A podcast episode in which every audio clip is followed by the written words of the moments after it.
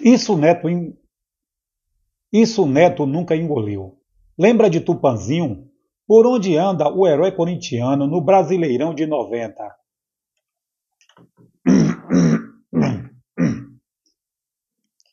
Isso Neto nunca engoliu. Lembra de Tupanzinho? Por onde anda o herói corintiano no Brasileirão de 90? Bateu aquela saudade, né? Afinal, quem não se lembra do Tupanzinho, o talismã, que botava a galera corintiana para vibrar lá nos anos dourados do Timão? Aquele jogador que entrava no campo como que... aquele jogador que entrava no campo como quem não quer nada, mas quando a pelota chegava aos seus pés era só alegria. Aquele jogador que entrava no campo como quem não quer nada, mas quando a pelota chegava aos seus pés, era só alegria. O Isto é Futebol resolveu desenterrar as histórias de Tupanzinho. E olha só, o nosso homenageado era o rei dos gols no apagar das luzes. O, res... o reserva artilheiro, que começava mais no banco do que titular, mas quando pintava, metia a redonda lá dentro e virava herói. Foi assim que o talismã da Fiel fez história, deixando sua marca nas partidas do Corinthians. Sua, sua atuação mais emblemática foi na decisão do Brasileirão de 1990, em que marcou o gol do título, carregando até hoje a marca de herói corintiano naquela competição. O talismã da Fiel não poupou palavras e revelou que Neto, o destaque corintiano na época, tinha uma vaidade do tamanho do mundo. O camisa 10 não queria dividir os holofotes do título de jeito nenhum. O camisa 10 não queria dividir os holofotes do título de jeito nenhum. E o Tupã contou que o bicho pegava nos treinos. Neto bancava o rei do pedaço. E. Neto bancava o rei do pedaço e dizia que os outros corriam para ele, tipo, sou o protagonista aqui, seus imortais. O camisa 10 não queria dividir os holofotes do título de jeito nenhum. E o Tupã contou que o bicho pegava nos treinos. Neto bancava o rei do pedaço e dizia que os outros corriam para ele. Tipo, sou o protagonista aqui, seus imortais.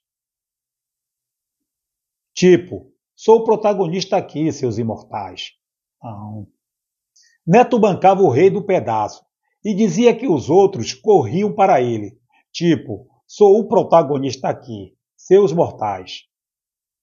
E as confusões não paravam por aí, não. Tupanzinho soltou a bomba de que as brigas com o goleiro Ronaldo eram mais frequentes que bate-boca no boteco. Treta para todo lado. E não bastava, o neto, cheio de marra, nem falava com boa parte do elenco. Era o dono da bola, o, era o dono da bola, o protagonista supremo, e o resto que se virasse nos 30. Imagina o clima tenso nos treinos e nos vestiários. Era fogo amigo para todo lado, e a Fiel, que só viu os jogos, nem imaginava o barraco que rolava nos bastidores. Mas Tupanzinho, esse sim, não guardou segredo e mostrou que, mesmo com as tretas, o timão brilhava dentro de campo. Aí, depois que pendurou as chuteiras, o Tupã resolveu dar uma de empreendedor. É isso mesmo. O ex-boleiro montou uma fábrica de fraldas em Campo Grande, no Mato Grosso do Sul. Foi uma ideia inteligente, porém faliu e o deixou deprimido por dois anos. Tupanzinho recuperou a motivação voltando a trabalhar em 2011 com futebol pelo, Tupanzinho recuperou a motivação voltando a trabalhar em 2011 com o futebol pelo Tupã Futebol Clube, que disputou a quarta divisão do Campeonato Paulista. E onde anda o Tupanzinho nos dias de hoje? Pois é, o nosso talismã deu uma sumida dos holofotes, mas a gente descobriu que ele leva uma vida numa boa em Parnaso, um distrito de Tupã, São Paulo. Curte a paz e tranquilidade do seu pequeno rancho ao lado da esposa e dos filhos, o Pedro, o Pedro Guilherme, de 26, e a Giovana, de 22 anos. Curte a paz e tranquilidade do seu pequeno rancho. Curte a paz e a tranquilidade do seu pequeno.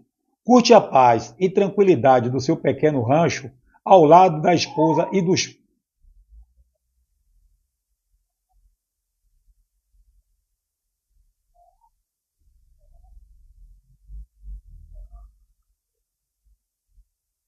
Curte a paz e tranquilidade do seu pequeno rancho ao lado da esposa e dos filhos. O Pedro Guilherme. Curte a paz e tranquilidade do seu pequeno rancho ao lado da esposa e dos filhos.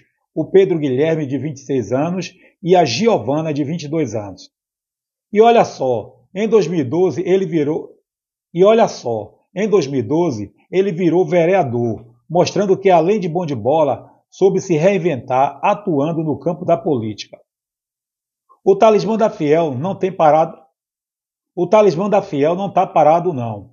Ele mantém a forma batendo bola com os amigos da região, na acolhedora chácara do seu Pedro, evento que virou atração na cidade. E não é só isso, não. O Tupanzinho virou o olheiro oficial, dando aquela força para os jovens do futebol local. É vida tranquila, mas o espírito de craque não desgruda, não é mesmo? Carreira no Corinthians. Pedro Francisco Garcia, o nosso querido Tupanzinho, nasceu em Uchoa, no interior de São Paulo, em 7 de julho de 1968. Mas o menino cresceu mesmo em Tupã, cidade que inspirou seu apelido, onde jogou pelo Tupã Futebol Clube. Mas o menino cresceu mesmo em Tupã, cidade que inspirou seu apelido, onde jogou pelo Tupã Futebol Clube. O, pont o pontapé inicial da fama foi dada lá em São Bento de Sorocaba, onde o Tupanzinho começou a chamar a atenção. E olha só que coincidência, foi lá que o Corinthians. e olha só que coincidência, foi lá que o Corinthians pescou esse talento junto com o zagueiro Guinei. Aí, meu amigo, a história deslanchou de vez. No ano de 1990, o Tupanzinho chegou ao Parque São Jorge para disputar o Campeonato Paulista. Não era titular absoluto, mas quando entrava em campo, era festa garantida. Lá no Pacaembu contra a Ponte Preta, estreou com a... Lá no Pacaembu contra a Ponte Preta, estreou com a camisa alvinegra ao lado do craque Neto, que neste duelo mandou a bola para a rede.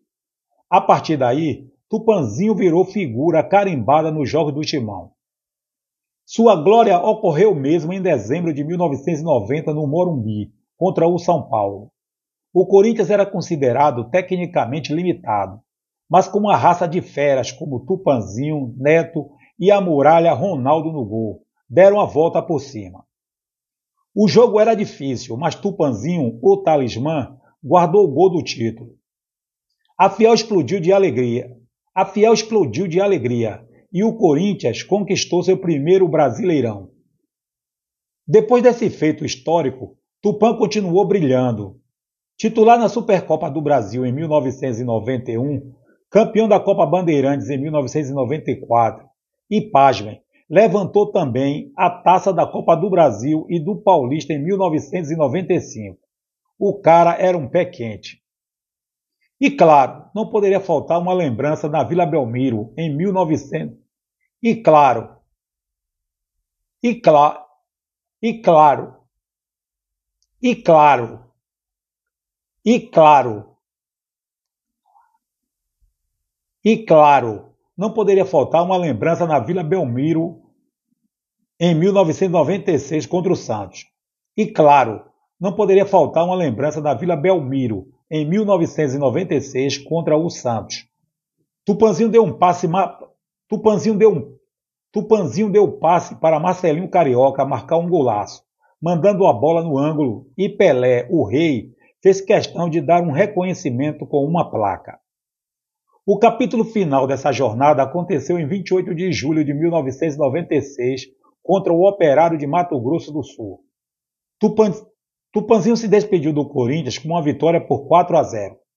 Ao todo, foram 340 jogos com o manto alvinegro, 163 vitórias, 113 empates, 64 derrotas e 52 gols. E assim, o talismã deixou sua marca na história do Corinthians, não só com gols, mas com a raça e a paixão que conquistaram a fiel. Carreira pós-Corinthians. A. A. A. A. Tupanzinho. Ah, Tupanzinho, o talismã da Fiel não parou por aí não. Depois de seis anos, depois de seis anos históricos e de sucesso no Corinthians, o Tupã resolveu dar uma escapadinha e aterrizou nas Laranjeiras, lá no Fluminense. Mas a passagem foi rápida, mesmo assim deixou sua marca do tricolor carioca. Era 1996 e Tupanzinho estreou pelo tricolor carioca em grande estilo contra o Bragantino no Brasileirão. Não demorou muito e já estava balançando as redes, marcando seu primeiro gol na goleada de 4 a 1 contra o Corinthians fora de casa. No jogo de despedida do Fluminense, marcou um gol contra o Vitória, contribuindo no triunfo do time das Laranjeiras por 3 a 1. Mesmo com o rebaixamento do clube, Tupã deixou uma sensação de quero mais na torcida do tricolor carioca. No ano seguinte, o craque partiu para terras mineiras, rumo ao América. E olha só, virou ídolo rapidinho da torcida do Coelho. Em 1997, não foi apenas campeão brasileiro da Série B, mas também carregou o time mineiro nas costas, com 13 gols. O Tupanzinho era o destaque lá em Minas, mas nem o Tupanzinho era o destaque lá em Minas, mas nem tudo são flores, né?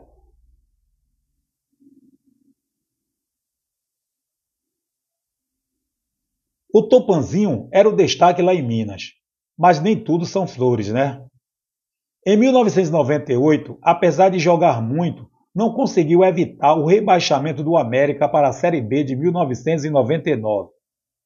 A, a vida de jogador não é só festa, e Tupanzinho sentiu na pele as reviravoltas do futebol brasileiro. Aí virou meio cigano da bola, rodando por aí e conhecendo a crise de pertinho. Levou calote de vários clubes, viu os jovens talentos ganhando espaço, mas ele não desanimou. Levou calote de vários clubes, viu os jovens talentos ganhando espaço, mas ele não desanimou não. Jogou pelo 15 de Piracicaba, jogou pelo 15 de Piracicaba, Matonense, Caldense, Jabuticabal, União Rondonópolis, Sene e Paranavaí. Pendurou as chuteiras oficialmente em 2004, defendendo o Real de Itumbiara no Campeonato Goiano.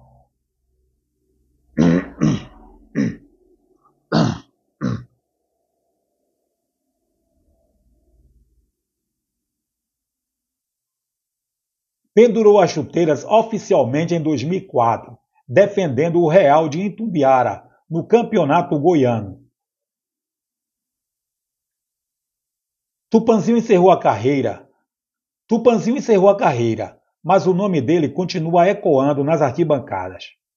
Não foi um jogador extraordinário, mas a fiel corintiana guarda o seu ídolo com muito carinho.